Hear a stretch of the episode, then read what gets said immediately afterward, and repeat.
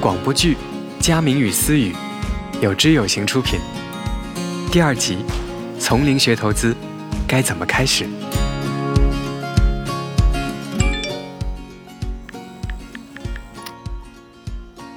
思雨，思雨，最近有时间吗？上次咱们不是说要一起吃饭来着？我还想问问你怎么学投资呢？咱们一起吃个饭呗。可以啊，我看看最近的日程啊。哎，周六中午怎么样？没问题，这次我请你吃大餐。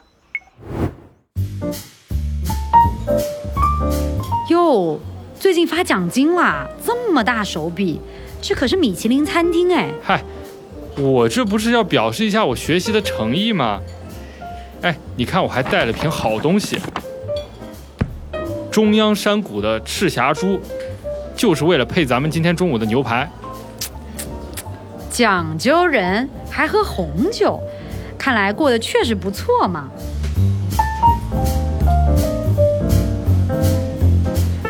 您的餐前面包，请慢用。好的，谢谢。哎，你最近怎么样啊？哎呀，别提了，上次见面回去后啊，我就想着一定要好好学投资，还买了不少经典投资书籍。那你看了吗？感觉如何？真的是看不进去呀。本来还想睡前读一些的，结果每次呀翻了两页就困了。一想到什么都没学，我就什么也不敢买了。所以啊，一直没操作，我自己都快急死了。嗨，没什么好急的，慢慢来。刚开始学投资的时候，看这些经典书籍确实是有些吃力。你可以先看《小狗钱钱》这本书，它讲的非常浅显易懂，特别适合新手。这本书我搜书单的时候看到过。好像是什么儿童理财启蒙读物。你别看这本书的书名听起来挺幼稚的，但其实对于初学者来说，最重要的不是学得有多快、有多深，而是呢要建立学习的信心，尽快的上手。小狗钱钱就是这样一本难度刚刚好的新手指南。真这么好？哎，那我现在就下单。这个书名虽然是有点误导性，但这本书真的挺不错的，故事都讲得特别好理解，而且呢也给出非常明确的一些操作方式，比如说怎么样去梳理家庭的财务，怎么样制定自己的愿望清单，看完就能马上操作起来。好嘞，我收到就开始读。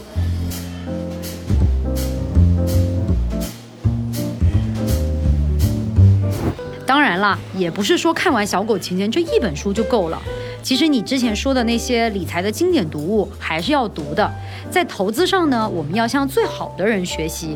经典的书籍它反映的是这些人在投资当中的一些思考，能够帮助你在实践中解决很多问题。尤其是像巴菲特、芒格、格雷厄姆这几位投资大拿的书是一定要看的。天啊，这也太复杂了吧！投资门槛原来这么高，那我就只能再去硬着头皮读读书了。投资嘛是门学问，要是那么容易，大家都学会了，那所有人都是有钱人了。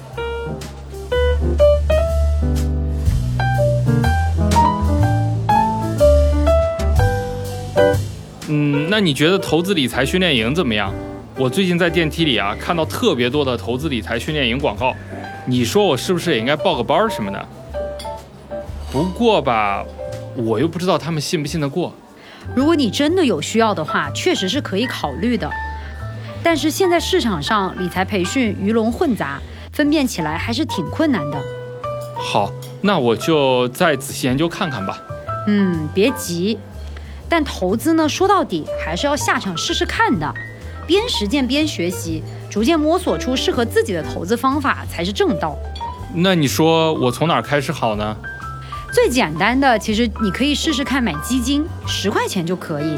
当你开始实践了，你就会遇到一些具体的问题，比如说这个在哪个平台买，该买哪个基金，那申购和赎回又是什么意思？你带着这些问题再去看书，很自然的就能够学起来了。哦，原来是这样。哎，我还停留在学生思维，总觉得得先考个什么证，或者学个一年半载的才能下场实操。既然这样。择日不如撞日，我现在就开始投资。今天这信息量可有点大啊！你稍等，我来捋一捋。首先呢，我要读《小狗钱钱》这本书；其次呢，还要下场实操，买点基金，对吧？嗯，没错。然后呢，我还得带着问题继续看书，向一流高手学习。但是我钱很少啊，做投资有意义吗？当然有啦。先吃饭吧，咱边吃边聊。